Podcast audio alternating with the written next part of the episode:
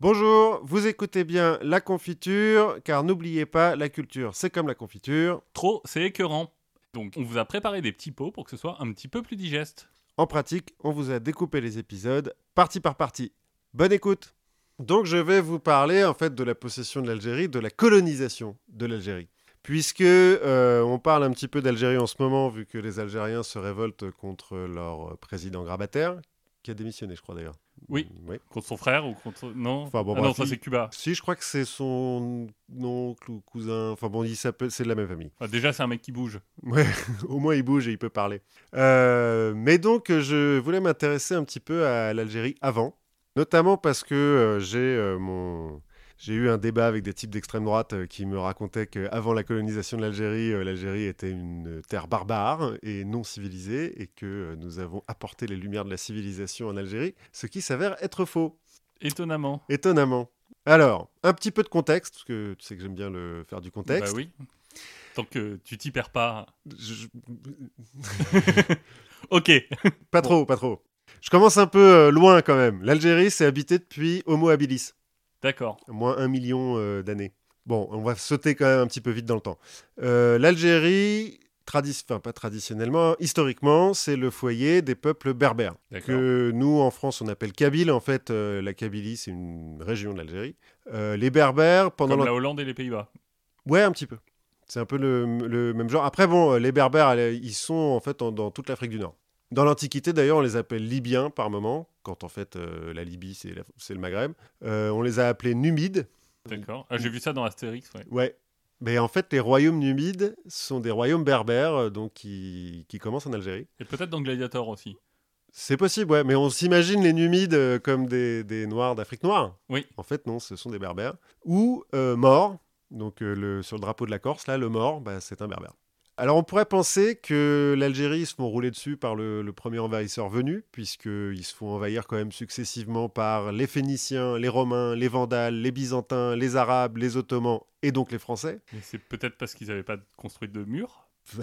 Peut-être. En fait, c'est euh, même plus simple que ça. C'est que tous ces mecs-là qui ont envahi euh, l'Algérie, ils s'intéressent surtout à, euh, au littoral algérien et aux ports euh, qui sont fondés au, au- au fur et à mesure, Alger, Oran, Constantine, etc. Et ils ne vont jamais vraiment dans les terres. Ce qui fait que la culture barbare, euh, berbère, pardon, Je sais pas si on va la garder celle-là. mais- Ouais, peut-être pas. Bah, alors, tu verras que dans l'histoire, souvent, les gens feront des, des- des confusions entre barbares et berbères.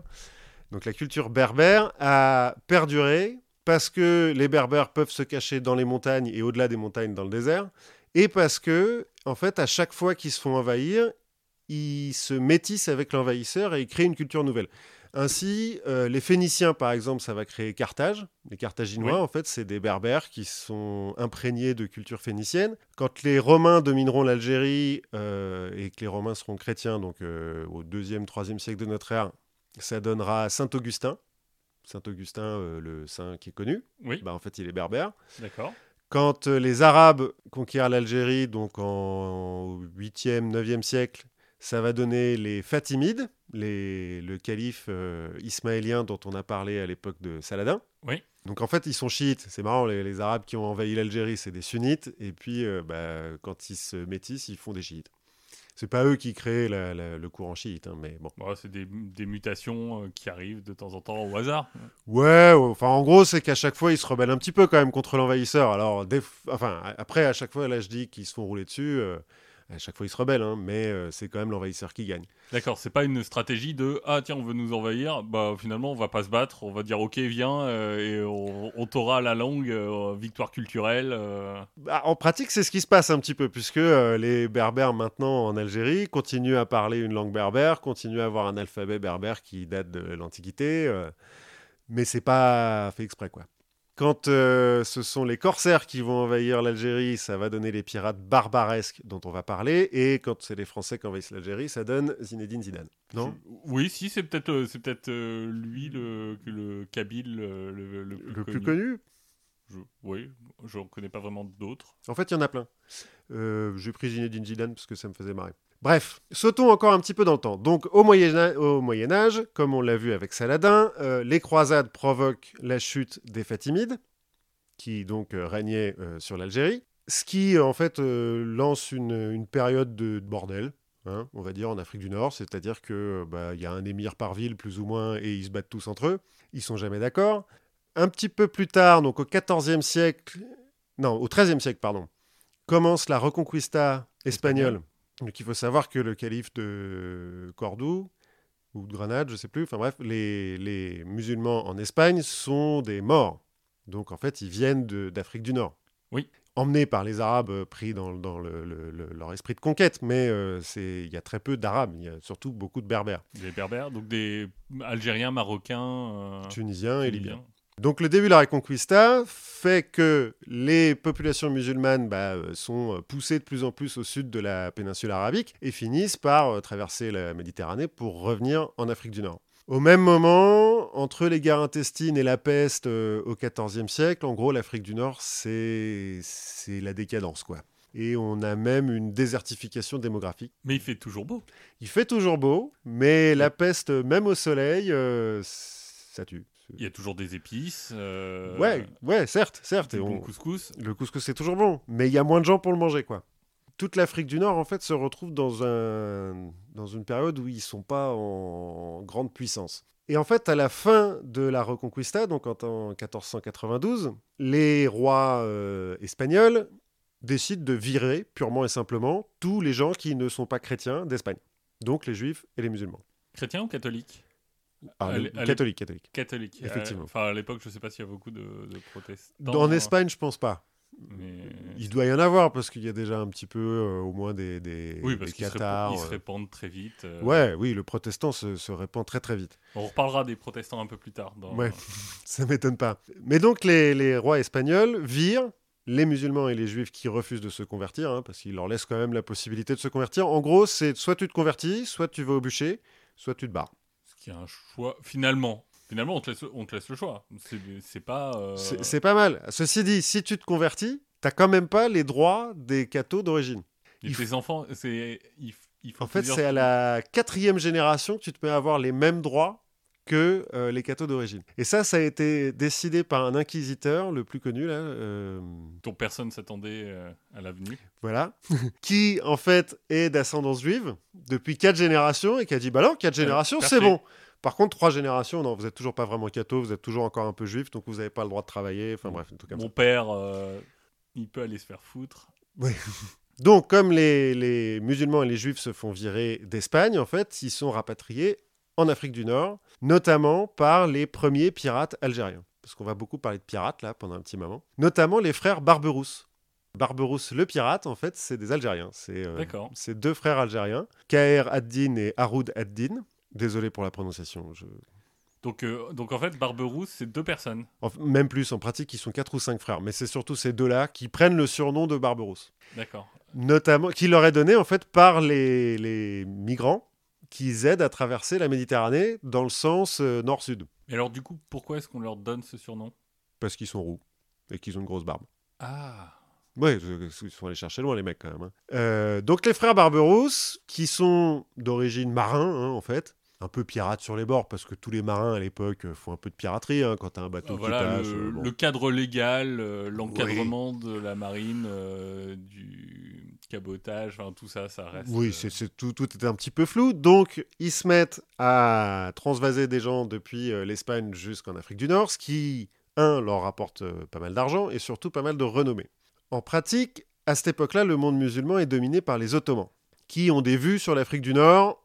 En fait, l'Afrique du Nord est plus ou moins déjà vassale de l'Empire ottoman. Les Barberousse vont... Enfin, un des deux frères, parce qu'il il meurt quand même assez vite, hein, mais... euh, L'espérance de vie d'un pirate euh, est assez faible en général. Ouais, quand ils restent sur leur bateau, effectivement. Euh, ils vont finir par se faire remarquer par les Ottomans, qui vont les intégrer dans leur flotte, leur donner le titre d'amiral, et Amiral Barberousse. ouais, c'est ça, et même nommer un des deux, celui qui survivra le plus longtemps, Bel Bey d'Alger, c'est-à-dire euh, chef quoi, d'Alger. Ouais, c'est un mot Si tu te souviens de, de Shinchi, euh, son, son mari slash fils adoptif euh, a fini aussi amiral de la marine de la marine chinoise. Ouais, et Francis Drake, amiral de la marine anglaise. Donc finalement, pirate, quand tu survis, tu deviens amiral, c'est pas mal. Plutôt que de se faire chier à monter les rangs de l'armée. Il suffit de faire de la piraterie. Alors du coup, là, en fait, c'est plus vraiment des pirates, c'est des corsaires, puisqu'ils agissent sous les ordres du sultan ottoman. Ils n'ont pas encore de lettres de marque comme les corsaires européens, mais bon, c'est du pareil au même. Toujours est-il, quand euh, un des deux frères euh, Barberousse est nommé euh, bey d'Alger, c'est le début de la régence d'Alger, qui est donc un État vassal de l'Empire ottoman, qui va durer de 1515 à 1830. 1830, c'est le début de la colonisation de l'Algérie par la France. C'est pour ça que, j'introduisais la, la, régence d'Alger. Donc ils sont vassals de l'Empire ottoman au début pendant un peu plus de 150 ans, jusqu'en 1671. Tu as encore un pacha, donc un général turc, enfin ottoman, qui est à Alger. En 1671, euh, à Alger, les mecs, ils font bon, allez, ça va, hein, on va arrêter euh, avec les, les, Pachas et les Ottomans. Là, laissez-nous gérer nos affaires. On vous envoie des tribus euh, tous les ans. et puis nous, c'est Barbarousse 4 qu'on met. Alors, pas tout à fait. Parce qu'en pratique, comme la régence d'Alger donc a été fondée par un pirate. Les mecs se sont dit, mais dis donc, ça marche vachement bien ça comme modèle économique de, piquer les marchandises des bateaux qui passent. Donc en fait, la régence d'Alger, comme la régence de Tunis, la régence de Tripoli en Libye et la République de Salé au Maroc, seront des nations pirates. Leur principale ressource économique, c'est la piraterie ou euh, la, guerre de course, euh, puisqu'ils ils travaillent plus ou moins pour euh, l'Empire ottoman. On pourrait en déduire que ces, ces, enfoirés d'Algériens sont rien qu'à des pirates. Ça fait, ça fait un peu l'axe du mal. Ouais, voilà. Sauf que en pratique, depuis que les, royaumes chrétiens, euh, enfin les Espagnols en, tout cas, ont viré les musulmans d'Espagne, et depuis la fin des croisades, en fait, les royaumes chrétiens interdisent aux marchands de marchander avec les musulmans. Donc l'Afrique du Nord est coupée de toute possibilité de, commerce avec l'Europe. Et dans la Méditerranée à l'est, donc euh, vers la Turquie, entre les deux, tu as l'île de Malte, sur laquelle sont installés les chevaliers hospitaliers, l'ordre de Saint-Jean de Jérusalem, un peu comme euh, les Templiers, hein, les chevaliers, moines chevaliers. C'est ça qui euh, donnera l'ordre de Malte ou? Non, c'est pas tout à fait le même. Euh, D'accord. ils ont des noms similaires, mais c'est pas tout à fait le même. Et en fait, ces chevaliers hospitaliers qui se sont fait bouter hors de Terre Sainte à la fin des croisades, eh ben, ils font aussi de la piraterie. Enfin, de la guerre de course, quoi, du, du, corsaire. Hein, du... Ouais, ils, attaquent des, ils attaquent des bateaux. Ils attaquent des bateaux musulmans du coup, puisqu'ils sont très chrétiens, euh, hors de Saint-Jean de Jérusalem, tout ça. Et le bateau musulman, tu le reconnais comment euh, À la circoncision de la, proue Bah non, mais alors à l'époque, les bateaux sont quand même obligés de porter un drapeau. Notamment parce que s'ils en ont pas, ils sont sûrs de se faire attaquer par les deux côtés. C'est free for all, euh, allez-y. Donc ils se mettent quand même un drapeau, histoire de dire bon, bah, si on a un drapeau ottoman, on va pas se faire attaquer par les, les pirates musulmans. Si on a un drapeau européen, on va pas se faire attaquer par les, chevaliers hospitaliers. Bref, dans ta cale, tu as deux drapeaux. Je suppose effectivement qu'il y a un certain nombre de gens qui avaient euh, deux jeux de plaques d'immatriculation. Donc, ces régences en Afrique du Nord ne peuvent pas faire de commerce avec l'Europe, et même quand elles essayent de faire du commerce avec l'Empire avec, euh, ottoman et euh, le, Moyen-Orient, ils se font couper par les chevaliers hospitaliers. Il reste plus qu'à être bah, corsaire aussi. Mais alors, à quel point tu peux, tu peux juste faire une petite combine du genre le, marchand européen qui fait Oh là là, je me suis fait euh, agresser par des pirates, euh, mais on a quand même réussi à leur voler de l'argent au passage. C'est-à-dire bah, C'est-à-dire que tu te fais faussement agresser par. Euh, tes bateaux se font faussement attaquer par des pirates qui te filent de l'argent en échange de tes marchandises. Ah oui, alors en pratique, ça c'est dans les grandes lignes. Hein, il y a du commerce, il y en aura quand même. oui, soit effectivement en faisant semblant, soit parce que euh, bah, il y a certains royaumes chrétiens qui vont dire oui, bon, c'est interdit, mais euh, on va le faire quand même. que... Encore une fois, le cadre légal est assez flou. Voilà, tout ça, c'est des grandes lignes. Hein. L'exécutif n'est pas si fort que ça. Voilà. Euh, de toute façon, en Méditerranée, à l'époque, c'est quand même le bordel. Hein. Des bateaux, il y en a qui passent partout. machin. Après, ce qui va nourrir le côté état pirate d'Afrique du Nord sont en fait les corsaires européens, notamment hollandais et anglais, qui ont commencé avec des lettres de marque de leurs rois euh, respectifs, et puis qui, à un moment donné, euh, bah, on, va enlever leur, on va leur enlever leurs euh, lettres de marque.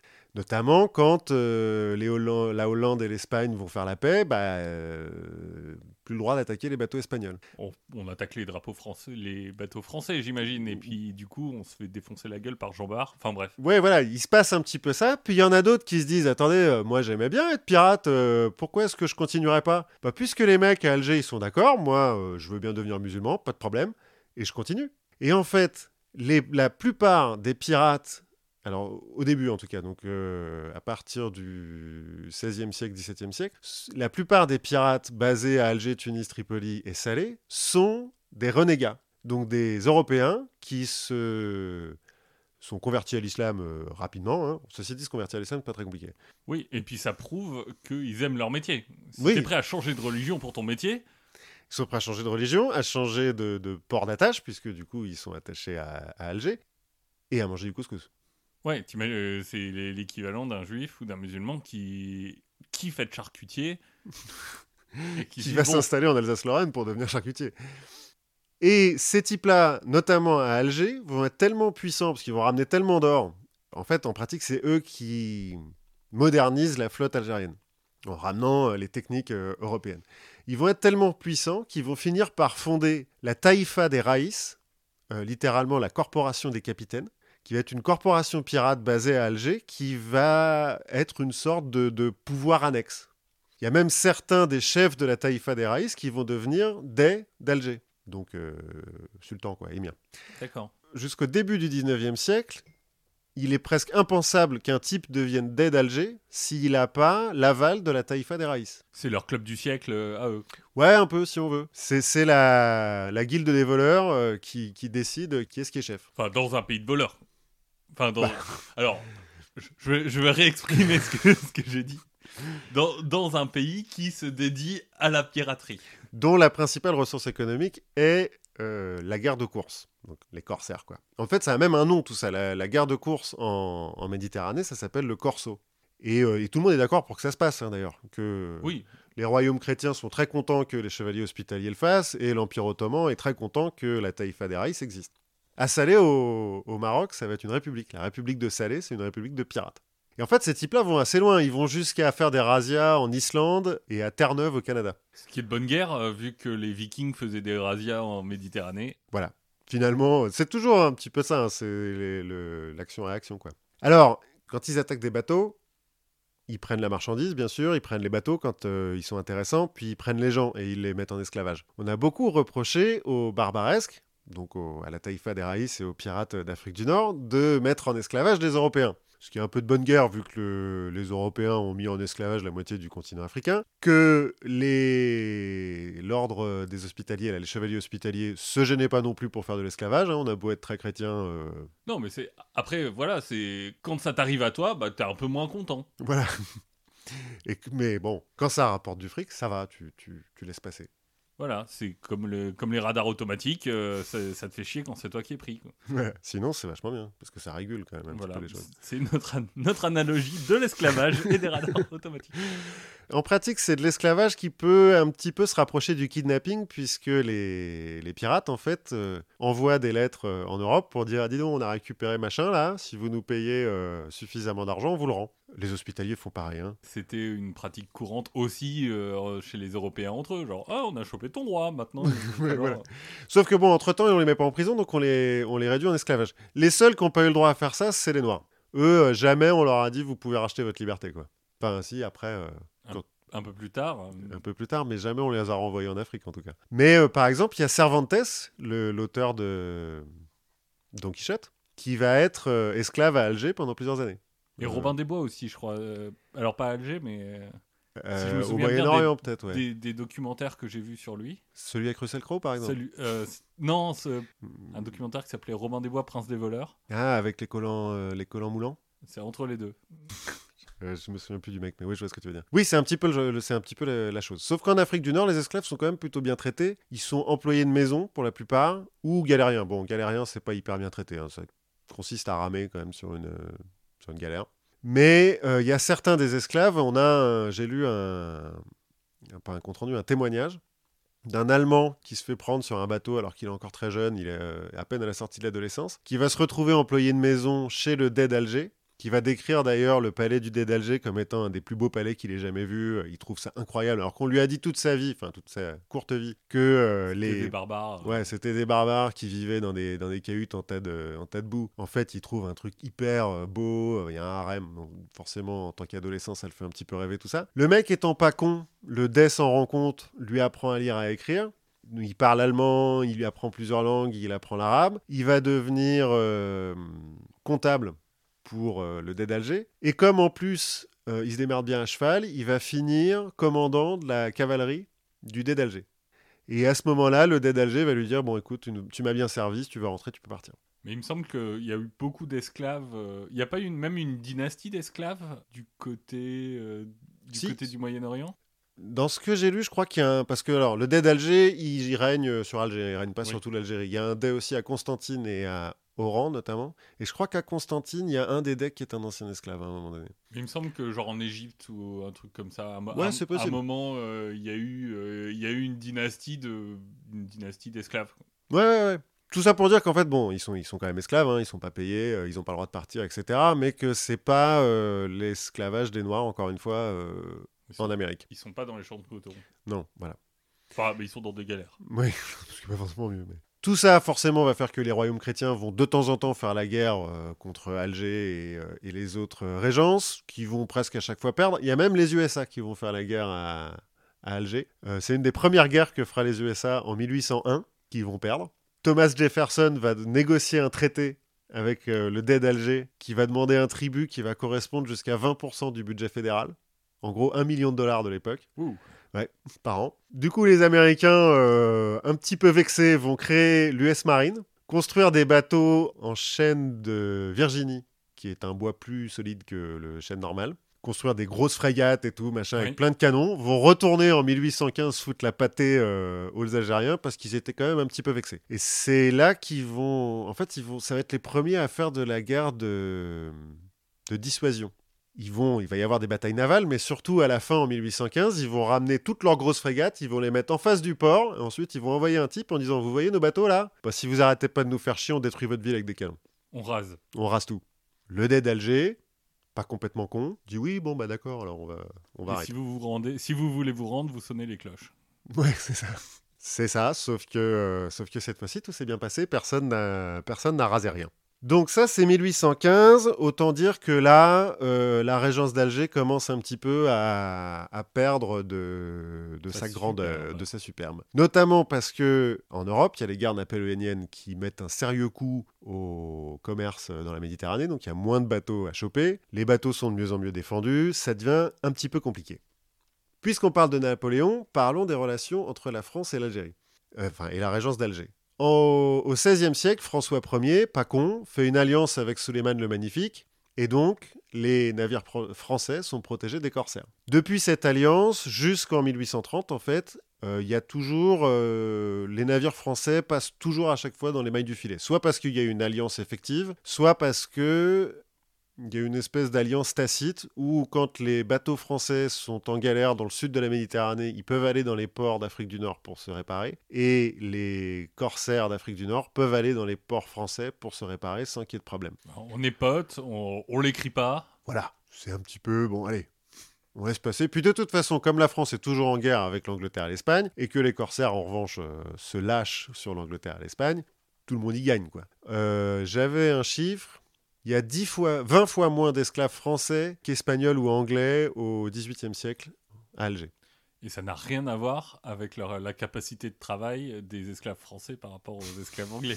Non, mais c'est c'est que la productivité des Français, monsieur, ils ne travaillent peut-être que 35 heures par semaine, mais au moins, ils travaillent beaucoup. Bref, tout ça pour nous faire arriver en 1794, révolution en France, famine, puisque guerre contre à peu près tout le monde, et le dé d'Alger, pas bégueule, qui produit beaucoup de blé, parce que je disais que c'est ça repose pas non plus que sur la piraterie, quand même, hein, le, le- le Il pays. faut bien faire du couscous. Déjà, il faut bien faire du couscous, non, mais il y a quand même un petit peu de, de- Oui.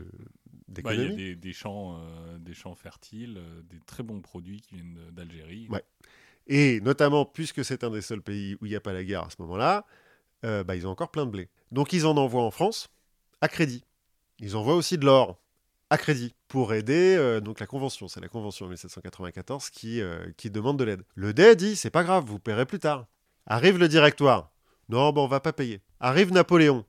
Non, ben on va pas. Non, non. On va, on va, pas. on va pas payer non plus. Napoléon envisage même de, de conquérir l'Algérie. Comme ça, bah, il n'y a plus de problème, on n'a plus besoin de payer. quoi. Il envoie en 1808 un espion, Vincent-Yves Boutin. Je ne sais pas s'il y a un rapport avec Christine. Je ne pense pas. Qui devait passer complètement inaperçu. Jean- Vincent-Yves Boutin Au milieu de la population algérienne. Alors, bah, en pratique, il y a, il y a beaucoup d'Européens. Euh, C'est vrai. puisque donc les renégats, euh, tous ceux qui se sont fait virer d'Espagne. euh, Et puis il y a déjà, en fait, il y a un consulat français à Alger. Il est envoyé, en- comme tous les espions, il est envoyé en tant qu'attaché d'ambassade. Et en fait, il va pendant 2-3 semaines repérer et faire des cartes de toute la côte à côté d'Alger, et notamment tous les forts, parce que c'est ça qui intéresse euh, euh, l'armée. Il va réussir son truc en passant à travers les lignes ennemies, il va rentrer, sur le retour, euh, il y a une tempête, son, son bateau coule, il perd tous ses papiers, mais comme le mec, c'est pas la moitié d'un con, en fait, il se souvient de tout. Et il redessine les cartes en rentrant. Finalement, Napoléon. L'invention du, du backup de ton disque dur. Ouais, c'est un peu ça. Le mec a une bonne mémoire photographique. Il fera plein de trucs. Hein. Vincent-Yves Boutin, il y aurait de quoi faire un épisode. J'ai lu un petit peu son, son histoire. C'est assez incroyable. Bon, finalement, Napoléon, donc, n'envahit pas l'Algérie. Mais le successeur de Napoléon ne paye toujours pas la dette. En 1827, le Dey Hussein commence à en avoir un petit peu ras le cul qu'on le prenne pour un con. Cela dit, il y a des intérêts. Je suis pas sûr que les intérêts soient payés non plus. hein. Là, en l'occurrence, il, en a vraiment, les boules. Donc, il, con- il- il- il convoque le consul euh, français, un certain Pierre Deval, parce qu'en fait, il arrête pas d'envoyer des lettres de rappel, euh, et puis, bah, euh, rien n'arrive. Bah, c'est connu, hein. Enfin, moi, je sais pas comment tu fais, mais moi, je me suis toujours dit, si on m'envoie des lettres de rappel, si je les ouvre pas, ça compte pas. Ça compte pas, effectivement. C'est ça, les cons, ils mettent, ils mettent dessus de, de quoi ça parle, sur la lettre. Petite Euh, astuce pour vous qui nous écoutez. ne jamais ouvrir son courrier. Comme ça, pas de problème.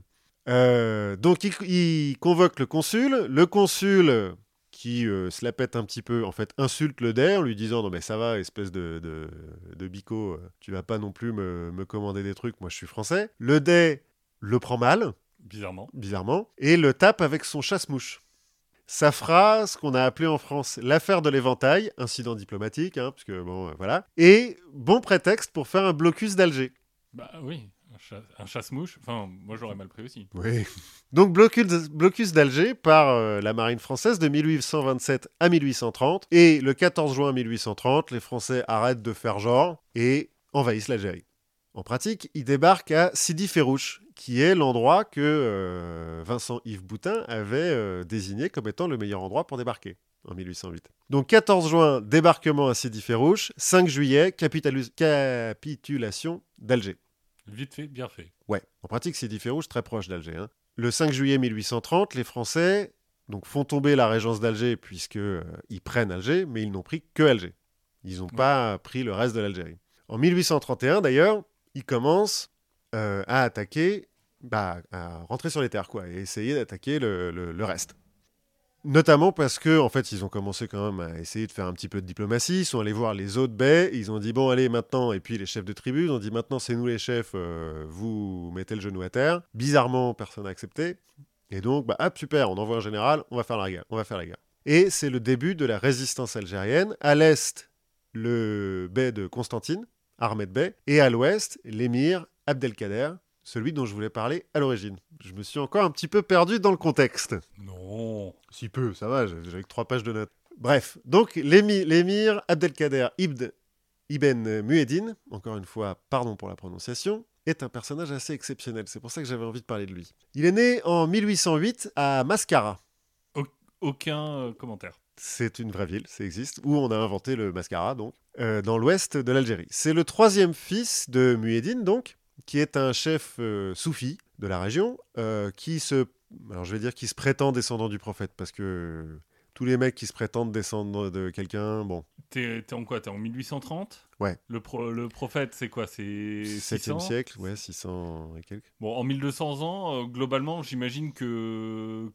Ouais, il y a pu y avoir faute, déjà, il y a pu y avoir facteur. Ouais, et puis, euh, tu, tu vois, 90%. Il avait combien? Il avait 8 femmes euh, ou- Il y avait plusieurs femmes, sachant qu'en plus, il n'est pas vraiment descendant du prophète, il est descendant de, de- du cousin du prophète, je crois, ou un truc comme ça. enfin. Ah, voilà, je pense que globalement, une personne sur deux à l'époque doit être descendante du prophète. Et C'est possible, c'est possible. Toujours est-il, euh, il a le titre de shérif, parce que euh, les shérifs, ce sont les descendants du prophète. Euh, donc Mueddin, c'est le père de- de- d'Abdelkader, c'est donc un, un chef religieux, quoi, mais soufi. Euh, le soufisme, c'est la, la branche mystique de l'islam. Donc, comme tous les mystiques, c'est euh, plus une philosophie qu'une religion, euh, comme on parle, comme on dit du bouddhisme, par exemple. C'est quand même des musulmans, hein, mais euh, on va dire, un petit peu moins à la lettre le Coran, on, on coupe les mains, etc. Pas des wahhabites, quoi. Non, typiquement. Abdelkader, enfant précoce, alors là c'est la légende qui le dit un petit peu, hein. il sait lire et écrire à 5 ans. Peut-être, pourquoi pas, remarque, ça, oui. ça existe. Il y a des Oui. gens qui... Toujours il est précoce. À 12 ans, il est taleb, c'est-à-dire étudiant du Coran. C'est de là que ça vient, taliban, euh, tout ça. En l'occurrence, il est juste dans la dans l'école euh, coranique de son père. À 14 ans, il est hafiz, ce qui veut dire qu'il connaît le Coran par cœur. À 17 ans, il est hajj. Il a déjà fait le pèlerinage à la Mecque avec son père. Tout ça pour dire qu'en fait, c'est il grandit pour être un haut, un haut personnage religieux. Un... Oui, parce que j'imagine que connaître le Coran par cœur, c'est une compétence euh, qui est, c'est difficile à, à recaser dans beaucoup d'entretiens d'embauche. quoi. C'est vrai, certes. Mais Ah, si tu veux être poli- ouais, peut-être policier, t'as quelques règles, mais euh, Oui, ouais. Non, mais en pratique, si, si tu regardes un petit peu les, les grands intellectuels euh, musulmans de- du Moyen-Âge, enfin jusqu'à l'époque euh, moderne, ils ont tous commencé par ça, par apprendre le Coran. Je pense que c'est une très bonne façon, en fait, de- d'apprendre la, la rhétorique, la logique, etc.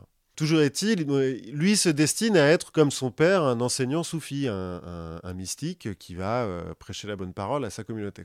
Sauf que, invasion des Français. En 1831, donc un an après l'invasion, son père est chargé par les tribus de l'Ouest de mener la résistance, le djihad contre les Français.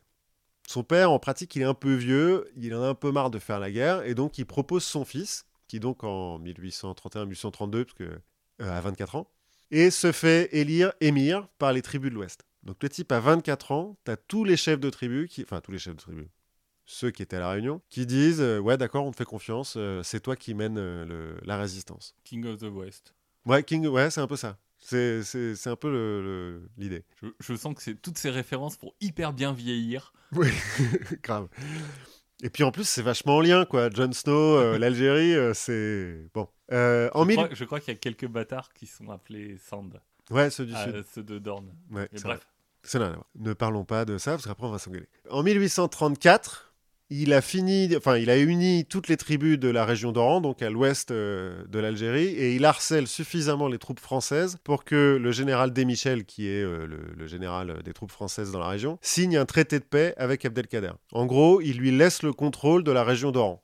Pour, euh, pour arrêter de se faire défoncer, hein, parce qu'en pratique, il se fait vraiment éclater, euh, Desmichel. Il se fait éclater parce que les Arabes ont la connaissance du terrain, et donc ils font de la guérilla. Ils attaquent à la cavalerie, ils passent à côté, ils détruisent une partie de l'armée, puis ils partent dans les, dans les collines. oui, et puis quand on connaît la grande faculté d'adaptation de l'armée française euh, de l'époque, euh, j'imagine qu'il s'est- il marche en carré dans le désert et, C'est un peu ça. À cette époque-là, c'est un petit peu ça. Et on Euh, est habillé en blanc. Et... Ouais, ouais, les à plumes et tout, machin, ouais, ouais, c'est un petit peu ça. Euh, en 1834, c'est le moment où l'Algérie devient un gouvernorat, un gouvernorat pardon, français. Officiellement, l'Algérie est un territoire français. Jusqu'à présent, on les avait attaqués, bon, euh, c'était pas encore bien sûr. Là, euh, ils mettent bien les choses en place. En 1835, le gouvernement français trouve que le traité euh, des Michel, là, donne un petit peu trop de largesse à Abdelkader, et donc ils reprennent la guerre contre Abdelkader. Jusqu'en 1837, où le général Bugeaud, dont on va reparler, donc on se souvient un petit peu de Bugeaud, qui lui aussi s'est un petit peu fait défoncer parce que euh, les carrés dans le désert, bah, ça marche pas très bien. Signe le. Alors je dis qu'il se fait défoncer, euh, il gagne quelques batailles, hein, mais bon. Euh, donc le général Bugeaud signe le traité de la Tafna avec Abdelkader et à nouveau officialise le fait qu'Abdelkader contrôle tout l'ouest de l'Algérie, sauf les, les places fortes pardon, françaises. Donc le port d'Oran et un autre port à côté. Ce qui est très pratique hein, d'avoir toujours des enclaves. euh, Ça aide. Encore une fois, comme je le disais au début, les envahisseurs sont plus attirés par, at- euh, ouais, attirés attirés, par la côte, voilà, par le littoral que par les montagnes. parce ou... qu'on n'a pas encore découvert l'utilité du pétrole. C'est exactement ça.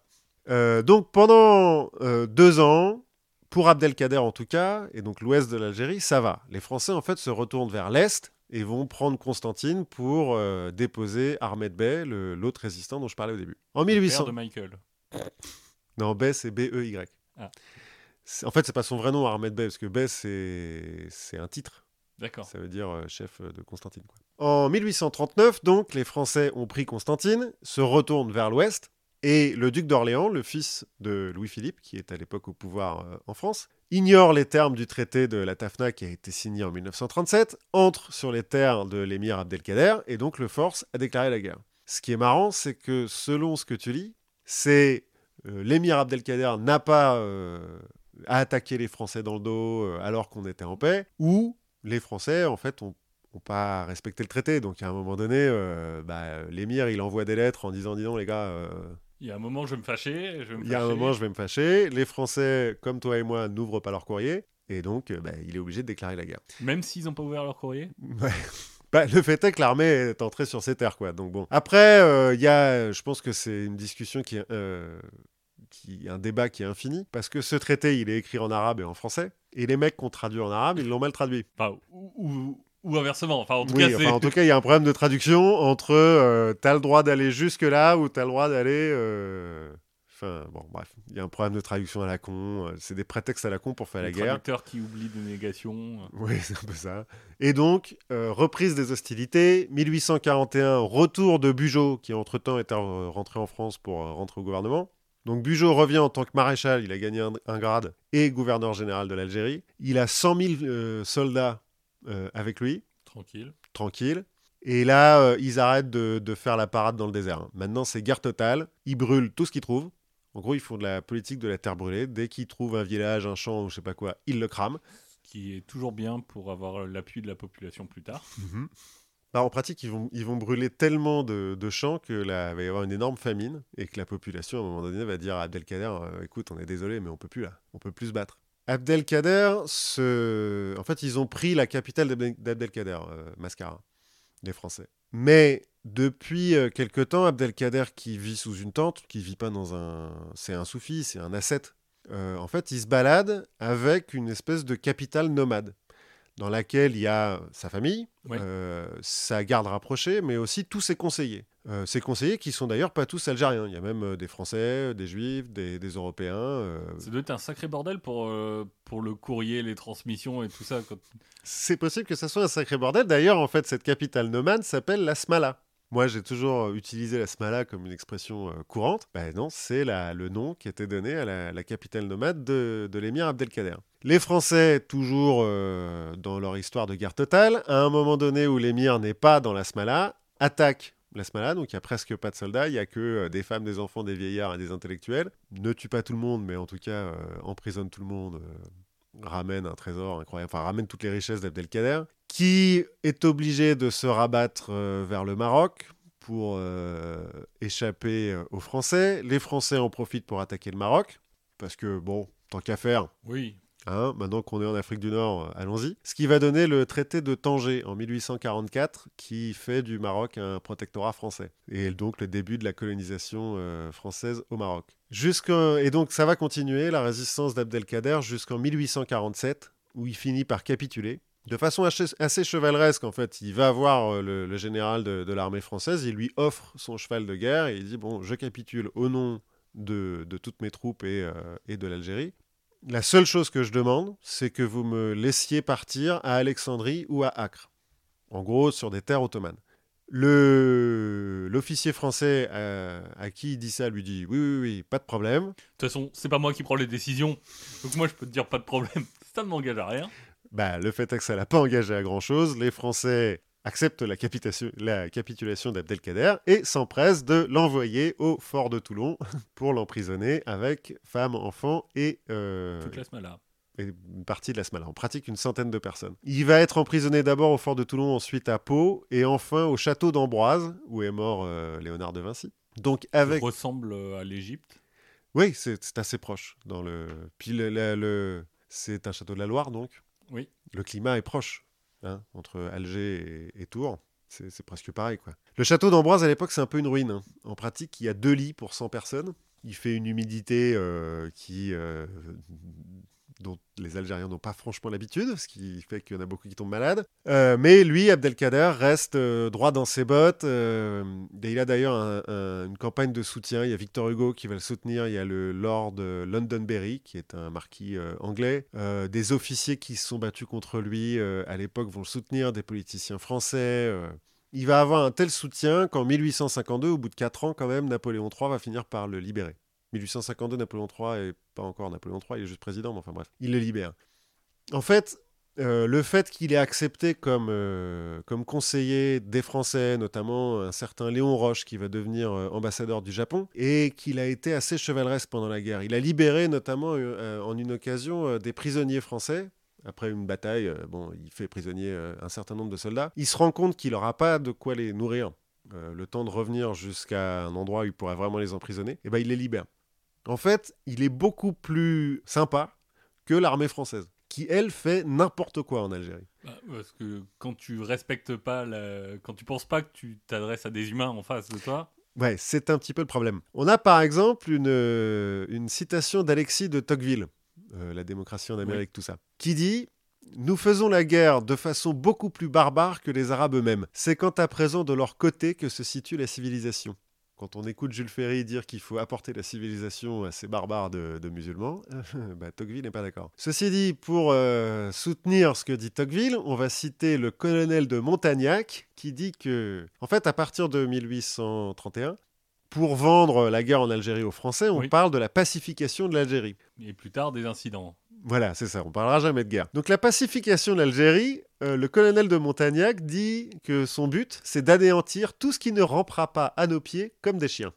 Oui, c'est de la pacification. Et puis, le terme de pacification, c'est pas mal trouvé parce que, en fait, Oui. quand c'est toi qui fais la guerre, quand, l'endroit où tu vas, c'est hyper paisible et tu te dis, bon, bah, j'y vais, je vais faire la guerre, et après, bah, il y a la guerre, il faut pacifier. Oui, c'est vrai. Une fois que tu as gagné, ceci dit, c'est la paix. Bah, la guerre, euh, ça n'est jamais que de conception de la paix qui s'oppose. Effectivement. C'est au moins la deuxième ou la troisième fois qu'on utilise cette Je citation. pense. euh, dans la confiture. Pour finir, le bilan un petit peu de tout ça, il y a 100 000 Français qui vont mourir euh, entre 1830 et 1847, 100 000 soldats français. Pendant la même période, il y a un tiers de la population algérienne qui va mourir soit à peu près un million de personnes. Euh, la France va faire une nouvelle campagne en 1857 pour conquérir la Kabylie, puis en 71 parce qu'il y a des rebelles, ils refont une campagne militaire et ils en profitent pour envoyer les gens d'Alsace-Lorraine qui viennent de se faire virer par les Prussiens. Donc, euh, grosse colonisation. euh, ça doit faire un sacré choc quand même quand tu pars d'Alsace-Lorraine euh, d'arriver euh, en Algérie. Bah, sauf pour le mec qui était euh, de la famille du charcutier Du, du charcutier juif Du qui s'est installé là-bas. qui s'était installé là-bas. Bon, Du coup, il revient en arrière. Ah putain, c'est pas mal. Et la- en fait, la guerre en Algérie, enfin la, la colonisation de l'Algérie va finir en 1902 avec la fin de la conquête du Sahara. Puisqu'à la fin du 19e siècle, on a commencé à comprendre que dans les déserts, il y a du pétrole. Et là, bah, en fait, en 1882, on se met à attaquer le désert. Enfin, attaquer le désert, attaquer les tribus qui sont dans le désert. Et euh, pour finir avec Abdelkader, après sa libération du, du château d'Ambroise, il s'installera à Damas. Et en 1860, euh, en fait, il y a une pour des prétextes quelconques, les Druzes et les chrétiens maronites euh, du Mont Liban se font la guerre, enfin bon, comme, euh, comme tout le temps, comme encore maintenant en pratique. Oui. euh, voilà. Le conflit euh, se répand. alerte, il y a la guerre au Moyen-Orient. Voilà. Le conflit euh, se répand jusqu'à Damas. Euh, les, les Druzes et les musulmans veulent massacrer les chrétiens et les juifs à Damas. Et en fait, Abdelkader et sa suite, ses fils et euh, ses- sa garde rapprochée, vont s'interposer entre les chrétiens et les juifs et euh, les mecs qui veulent les massacrer. Il va sauver des dizaines de milliers de gens. Bon, alors, les chiffres, euh, moi j'ai lu entre 8000, 10 000 et des dizaines de milliers. Il y a quand même entre 3000 et 5000 morts hein, pendant ces massacres. Mais euh, il va éviter un encore plus gros massacre, ce qui va faire qu'il va devenir Grand Croix de la Légion d'honneur, Grand Croix du Sauveur en Grèce, Ordre de Pie IX, il va recevoir l'Ordre de Pie IX euh, du Vatican, l'Ordre de Medjidié de Turquie, il va recevoir des revolvers gravés de la part de Lincoln, parce qu'aux États-Unis on file pas de médailles, on file non, on des file armes. des flingues. Ouais, c'est mieux. Et ça va devenir une star internationale, un petit peu genre un- le messager de la paix, on va dire. Le mec, le mec qui fait les choses bien. Le mec qui fait les choses bien.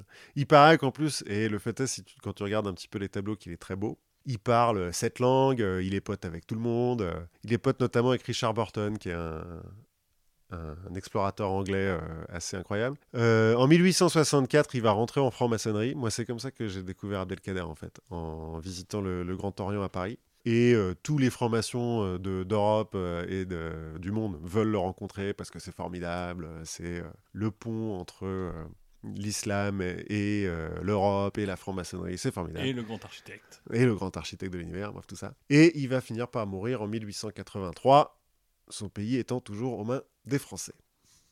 Tout ça pour dire que... Donc il meurt, euh, il meurt quand même à 60-70 ans. Bah ouais, parce qu'il est né en 1808. Finalement, pas si précoce que ça. Non, mais un personnage assez exceptionnel, quoi. Ça pour dire que voilà, la, la colonisation de l'Algérie, euh, ce fut un beau massacre.